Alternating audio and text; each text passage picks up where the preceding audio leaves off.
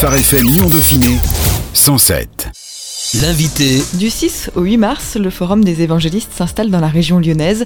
Objectif mettre en place une plateforme de réflexion, d'échange, de relations, de formation et de ressourcement pour les évangélistes francophones en association avec les instituts bibliques, les unions d'églises, les missions et œuvres chrétiennes évangéliques. Pour en parler cette semaine avec nous, le pasteur Emmanuel Manline, directeur international de l'association France Évangélisation. Bonjour Emmanuel. Bonjour Anaïs. Beaucoup confondent souvent évangélique et évangéliste. Qu'est-ce que c'est un évangéliste? Effectivement, beaucoup confondent mais comme faisait remarquer quelqu'un, c'est pas grave dans un sens. Au moins, ils comprennent que un évangéliste, c'est quelqu'un normalement qui euh, est actif, voire même très actif dans l'annonce de la bonne nouvelle.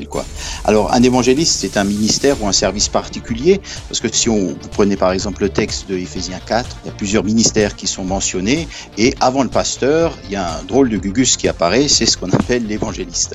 Et généralement, l'évangéliste, il va consacrer une grande partie de son temps, voire de son ministère, à plein temps, à quart temps, à mi-temps, ou alors euh, à côté de son travail dans l'église, et il va vraiment avoir un focus sur l'annonce de la bonne nouvelle. C'est un petit peu sa particularité ou sa spécificité. C'est quelqu'un qui cherche à articuler, à présenter le message de l'évangile le plus simplement possible, et puis aussi généralement qui attend une réponse de la part de celui, de celle à qui il va partager l'évangile. Donc voilà ce qu'on entend généralement par ce terme d'évangéliste. Et c'est vrai que nos médias, souvent, au lieu de parler des évangéliques, qui représentent un petit peu la grande famille protestante évangélique à laquelle nous appartenons, attachés aux Écritures, et eh bien confondent avec évangéliste.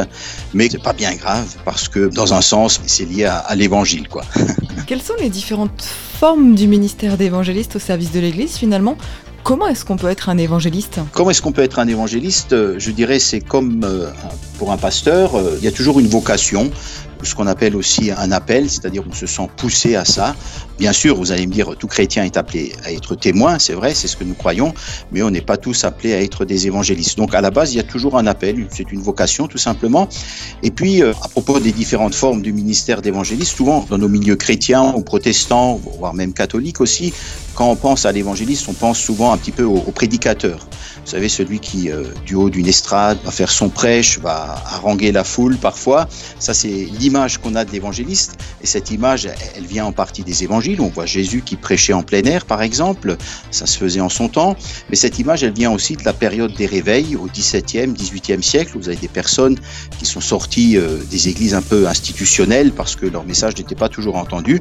Et puis elles ont commencé à prêcher en plein air. Et puis par la suite, ça s'est popularisé dans les années 1940, 50, 60 avec des évangélistes comme Billy Graham, Reinhard Bonnke qui nous a quittés euh, récemment. Alors c'est vrai que souvent nous on a cette image-là, voilà, euh, l'évangéliste de type prédicateur. Mais ce qu'on a remarqué un petit peu en travaillant ce sujet de l'évangéliste dans notre association, c'est qu'en réalité il y avait d'autres formes ou d'autres manières d'être évangéliste. Vous en avez qui sont plus un petit peu des évangélistes de rue, c'est-à-dire des personnes de contact.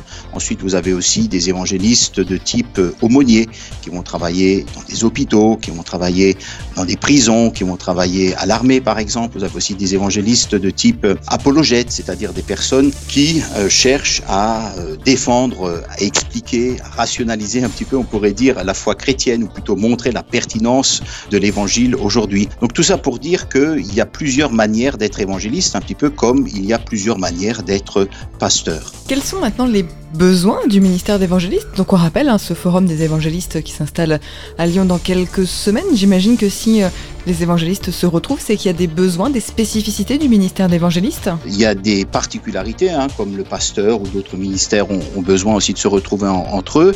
Donc nous, ce qu'on a identifié comme besoin, c'était déjà de pouvoir se regrouper parce que parfois on travaille de manière un petit peu esselée, soit parce que l'évangéliste sera un petit peu de type itinérant, c'est-à-dire qu'il voyage en France, en francophonie ou un petit peu plus large, soit parce que l'évangéliste, ben, il se retrouve seul dans son église locale et que parfois, ben, les autres, ils ont un petit peu du mal à, le comprendre, à, le cerner, et donc on a déjà besoin de pouvoir se, se retrouver pour s'encourager. Ensuite, euh, l'évangéliste aussi a besoin d'être euh, formé de découvrir de nouvelles manières de faire, de découvrir un petit peu ce qui marche aujourd'hui. On a besoin de faire aussi euh, des connexions entre nous Donc euh, voilà, toutes sortes de besoins qui sont à la fois des besoins humains, des besoins spirituels, des besoins aussi de pouvoir prier les uns pour les autres.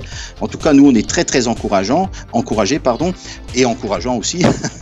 enfin, on essaye de l'être. Euh, on est très encouragés parce que on remarque qu'il y a de plus en plus de personnes qui viennent à cette plateforme, à ces forums. On a commencé ça il y a un petit peu plus de 10 ans. Au début, nous étions 50-60 euh, et la dernière fois, lorsqu'on l'a organisé en France, nous étions plus de 300. Alors on tourne, hein. une fois c'est en France, une année en France, une année en Suisse, une année en Belgique. Et donc on a de plus en plus de personnes qui viennent. Et puis surtout, ce qui a beaucoup aidé aussi, c'est qu'on a remarqué que depuis qu'on a ouvert un petit peu la palette du ministère d'évangéliste, c'est-à-dire bah, on a remarqué qu'il y avait d'autres euh, manières d'être évangéliste. Il y a aussi des évangélistes qui seront des artistes, par exemple. Eh bien, on a de plus en plus de personnes qui viennent et, qui s'intéressent à ce ministère. Il y a plus d'évangélistes qu'on l'imagine, ou alors il y a des gens qui s'imaginaient pas forcément rentrer dans le moule de l'évangéliste et qui finalement en fait euh, eh bien en font partie aussi Oui, tout à fait. En ouvrant, c'est-à-dire en sortant du schéma ou de l'image classique de l'évangéliste de type prédicateur et en disant que ben, il y a d'autres manières, il y a aussi il y en a qui sont évangélistes sur internet par exemple, ben, tout d'un coup ça a commencé à parler à tous ceux qui avaient cette fibre dans l'église locale. Moi j'ai un ministère itinérant, ça fait plus de 20 ans que je tourne et quand je reste, je sais pas, 3, 4, 5, 6 jours dans une église, très rapidement, je vais repérer ceux qui ont une fibre d'évangéliste. Alors, ça ne veut pas dire qu'ils ont forcément un ministère qui sera un ministère national ou international, mais ils ont vraiment cette fibre. Et souvent, les gens, ils savent pas quoi faire avec. Ils savent pas comment ça fonctionne, parce que le pasteur au niveau local n'est pas forcément toujours bien informé ou formé sur le sujet.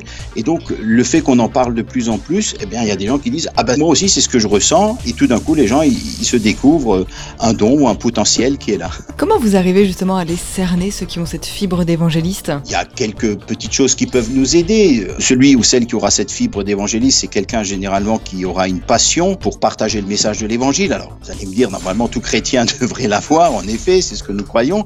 Mais quand même, chez l'évangéliste, il va penser, il va travailler, il va manger, il va dormir, il va rêver, il va tout le temps penser comment faire pour essayer d'atteindre mes contemporains et comment faire pour essayer d'être plus pertinent dans le message de l'évangile. C'est quelqu'un qui cherche aussi à gagner d'autres personnes à sa cause, ou plutôt à la cause de Jésus-Christ. Donc ça, c'est une des caractéristiques qu'on rencontrera. Maintenant, à côté de ça, vous en avez encore bien sûr d'autres. Hein. Il y a aussi besoin d'avoir un appel à un moment donné. Ça a aussi besoin d'être discerné par l'Église locale qui va aider, qui va dire oui, effectivement, on reconnaît que chez cette personne-là, il y a quelque chose de particulier. Et puis celui ou celle qui est évangéliste, c'est aussi quelqu'un qui va avoir un certain succès. On peut dire ça, un certain succès lorsqu'il partage l'évangile, c'est-à-dire les gens vont être intéressés, puis euh, progressivement, il y a des personnes qui vont aussi trouver la foi dans le Christ, hein, qui vont se convertir. En Europe, le Forum des évangélistes est organisé depuis 2007, vous le disiez tout à l'heure, à tour de rôle, donc en France, en Belgique et en Suisse, donc en francophonie. Il y a différentes particularités, euh, même si on reste dans la francophonie, entre des besoins spécifiques en France, en Belgique ou en Suisse. Pourquoi tourner comme ça? Si on tourne comme ça, c'est tout simplement parce que dès le début, on a voulu que ce soit pas simplement la France, mais la francophonie. Alors au début, on a juste fait la Suisse, la Belgique euh, et puis la France. Et puis par la suite, on a étendu, on est allé au Québec, on est allé en Afrique euh, francophone aussi, dans plusieurs pays, que ce soit l'Afrique centrale ou l'Afrique de l'Ouest. Et puis maintenant, on a aussi des portes ouvertes dans des pays anglophones, mais on voulait vraiment toucher la francophonie. Parce qu'il y a pas mal de gens qui parlent français. C'est là aussi où il y a le plus de besoins. Ça fait plus de 15 ans, par exemple, que je vais en Afrique. Euh, en Afrique, ils ont l'habitude de voir des Anglais venir. D'ailleurs, ils voient que ça, y compris en francophonie. Et ils sont tout contents lorsqu'ils voient des francophones qui débarquent. Donc, on s'est dit, eh ben, on va faire la France, la Suisse, la Belgique. Et aussi parce qu'on avait des contacts dans tous ces pays. Et puis aussi parce que la situation spirituelle est plus ou moins la même. Alors, c'est vrai qu'il y a quelques petites euh, spécificités, particularités, différences aussi. Mais de grosso modo, c'est plus ou moins la même chose. Quoi. On a l'impression que la Suisse est plus ouverte spirituellement que peut l'être la France. Je connais moins la Belgique, mais euh, à quelque chose près, du coup, euh, c'est aussi compliqué. Il y a les mêmes difficultés d'être évangéliste dans les trois pays? Globalement, on va dire oui. Je nuance quand même mon propos. Effectivement, la Suisse est un petit peu plus ouvert. Il y a aussi toute une tradition euh, protestante assez forte dans certains cantons, mais de manière globale, ça ressemble beaucoup. Et la Belgique, c'est même un petit peu plus difficile qu'en France. Donc généralement quand on se rencontre, quand on se retrouve, euh, on, se comprend, on s'entend bien et on a affaire plus ou moins aux mêmes problématiques. On va revenir un petit peu sur euh, ce forum donc, qui a lieu du 6 euh, au 8 mars. Roland et Elke Werner sont les invités de ce forum des évangélistes. Ils sont tous les deux théologiens et conférenciers notamment. Quel sera leur rôle dans ce forum? Eh bien leur rôle sera d'animer les trois plénières qu'on va avoir. Parce qu'habituellement le forum fonctionne de la manière suivante. Vous avez trois plénières avec des enseignements, avec des temps de louange, avec un message qui est adapté aux évangélistes. Et puis on veille aussi à ce que les intervenants soient des personnes qui non seulement ont de l'expérience, mais aussi des personnes qui ont pu étudier certains sujets. Et puis c'est le cas de nos intervenants de cette année. Donc eux, voilà, ils auront les trois plénières. Mais à côté de ça, il y a plein d'autres choses qui sont prévues. C'est aussi une des particularités du forum. Lesquelles, par exemple Quel genre de choses? Il y aura plusieurs ateliers avec des thématiques bien spécifiques, comme par exemple un atelier sur l'islam, un atelier sur le ministère féminin, un atelier, je crois, je cite ici de tête, sur l'évangélisation dans la rue, donc des problématiques qui sont propres à ce que les évangélistes et les églises aussi qui s'intéressent à l'évangélisation rencontrent en France, en Suisse, en Belgique. Et cette année, on aura une grande nouveauté puisqu'on aura aussi, en plus des ateliers, deux séminaires de trois heures. Donc la particularité, ça sera que soit on participe, on peut choisir entre deux ou trois ateliers, je crois, ou alors on prendra un séminaire. Et donc les séminaires, euh, il y aura deux enseignements qui seront euh, proposés euh, cette année. Un séminaire articulé autour de identifier, former et libérer les évangélistes dans l'église locale. Donc ce sera un atelier de, de trois heures et justement on sera en plein dans nos thématiques. Et puis un deuxième séminaire qui sera sur développer une culture apologétique dans l'église locale. Alors pourquoi parler d'apologétique? Parce que on se rend compte de plus en plus dans le témoignage que nos contemporains ont toutes sortes de questions, que ce soit des questions existentielles, des questions sur Dieu, sur Jésus, sur la Bible, sur le monde, etc. Et donc, il suffit pas simplement de venir directement et de donner l'évangile, même si nous croyons que l'évangile est pertinent, mais c'est aussi de défricher, de répondre aux questions que les gens se posent pour pouvoir leur permettre de voir un petit peu plus clair et de discerner la personne de Jésus. Et puis, par rapport aux ateliers dont nous parlions il y a quelques instants, je vous donne quelques thèmes. Former les chrétiens à mieux témoigner au travail. Donc ça, c'est un thème qui sera abordé. Un deuxième, investir dans la prochaine génération d'évangélistes. De l'évangélisation de rue à l'implantation, itinéraire improbable, ministère féminin, quelle option choisir, etc. Dans tout ce que vous me dites euh, depuis le début de cet entretien, l'église locale euh, est souvent présente, vous la mentionnez souvent. C'est important que l'évangéliste, même s'il est itinérant, soit vraiment implanté, est un soutien dans, une église locale Nous croyons, je pense à, à, mon association qui emploie des évangélistes, pour nous l'église locale, c'est la base. Hein. Tout part de l'église locale. Si vous n'avez pas d'église locale derrière vous, ça veut dire que vous n'aurez pas de personnes qui vont prier pour vous et donc vous aurez peu d'impact spirituel. Et puis vous n'aurez pas de personnes aussi qui vont pouvoir euh, vous soutenir, vous aider tout simplement. Et puis qu'est-ce qu'on va faire avec les nouveaux croyants? Donc les nouveaux croyants, l'objectif c'est qu'ils puissent découvrir, trouver une église locale. Donc pour nous, l'église locale, c'est vraiment la base. On aime l'église et on travaille avec l'église. Même si certaines organisations dans le mouvement évangélique et plus large parfois euh, travaillent à côté de l'église, hein, c'est ce qu'on appelle les organisations para-ecclésiales, il doit toujours y avoir un lien euh, fort que nous cherchons à développer et à créer avec les églises locales. Parmi les objectifs euh, affichés du forum, ceux de rassembler les évangélistes au service de l'enfance, susciter des vocations parmi les générations émergentes et regrouper les différentes générations. Il y a un vrai focus sur l'intergénérationnel, c'est cette transmission aussi qui est importante Oui, beaucoup. Pour nous, c'est super de pouvoir vivre ça. On croit beaucoup dans les jeunes, on voit qu'il y a des choses extraordinaires qui sont en train de se passer. Moi, par exemple, je suis à Strasbourg dans une église et régulièrement, euh, presque tous les samedis, vous avez des chrétiens de toutes sortes d'églises qui sortent, qui se rencontrent. Souvent, ce sont des jeunes, mais il y a aussi des moins jeunes, voire même des personnes âgées qui ont cette fibre d'évangéliste et qui vont partager le, message de l'évangile dans la rue. Alors parfois, c'est un petit peu un feu d'artifice, hein, ça va dans tous les sens, mais moi je trouve ça vraiment génial. Et on insiste beaucoup là-dessus dans le forum parce que ça permet de mélanger les personnes, ça permet de faire des contacts, ça permet de bénéficier de l'expérience des uns et des autres et tout simplement de voir ce que Dieu est en train de faire aujourd'hui. Et donc ça nous réjouit beaucoup que ce soit intergénération. Donc vous attendez, vous, vous aimeriez, j'imagine, avoir toutes les générations présentes, des jeunes, des moins jeunes, des, des, des, jeunes adultes, des personnes plus âgées? Alors non seulement on l'aimerait, mais c'est ce qu'on a habituellement. Je crois qu'au dernier forum, que je dise pas de bêtises, je sais plus si c'était en Suisse ou en France, on a eu une personne qui devait avoir 83 ans. Alors que nos amis auditeurs se rassurent, hein, c'est pas pour le quatrième ou cinquième âge le forum des évangélistes, mais la plus âgée devait avoir cet âge-là et la plus jeune, je crois qu'elle devait avoir 16 ou 17 ans. Alors il y a quand même plus de jeunes qui sont présents, mais vous avez des personnes de 30, 40, 50, 60 ans et puis parfois même plus. Et moi je trouve ça bien parce que quelqu'un comme ça qui vient et, qui est ressorti, qui a été encouragé, et puis les jeunes étaient encouragés aussi de voir une personne qui euh, tout doucement euh, au soir de sa vie continue d'avoir la pêche et continue de témoigner de sa foi, ça les a super encouragés. Le forum vise aussi à interpréter la dynamique de notre temps pour présenter l'évangile avec pertinence. Comment est-ce qu'on présente l'évangile avec pertinence?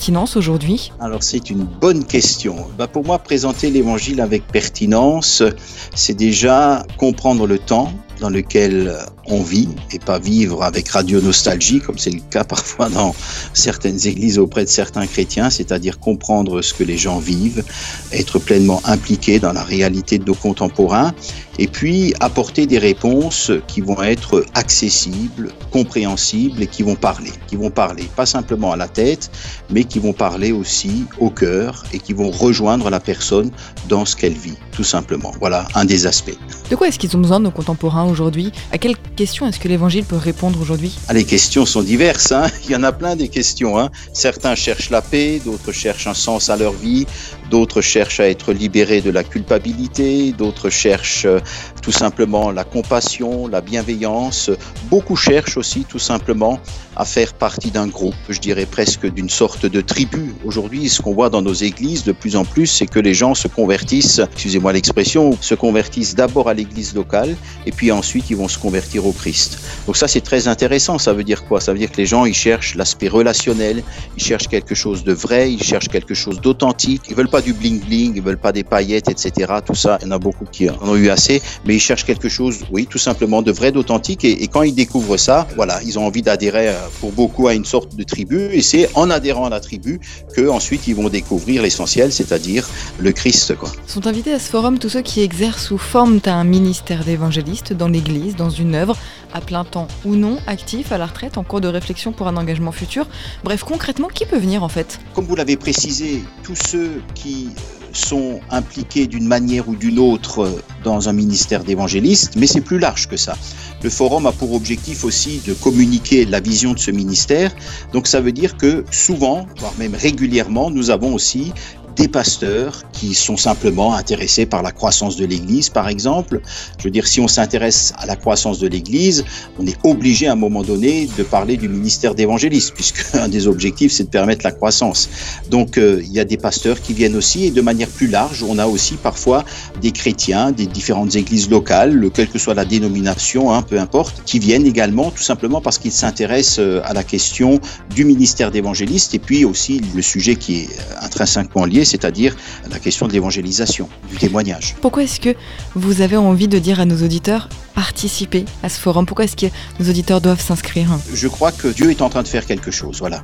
Alors quand je dis Dieu est en train de faire quelque chose, ça ne veut pas dire que c'est nouveau, mais depuis une dizaine d'années maintenant, il y a eu une bifurcation, un changement de perception de ce ministère d'évangéliste qui était encore marginalisé ou alors qui était, euh, on voyait seulement l'évangéliste sous type prédicateur, un évangéliste international. Et là, il y a eu vraiment un changement dans beaucoup d'unions d'églises qui s'intéressent de plus en plus à ce ministère et puis qui découvre aussi tout le bien que peut apporter dans une église locale, aussi bien pour des chrétiens que pour des personnes qui sont en cheminement spirituel, ce type de ministère. Donc ne serait-ce que pour cela, ça vaut la peine de venir, de voir toute cette jeunesse et ces moins jeunes aussi et de découvrir ce que Dieu est en train de faire.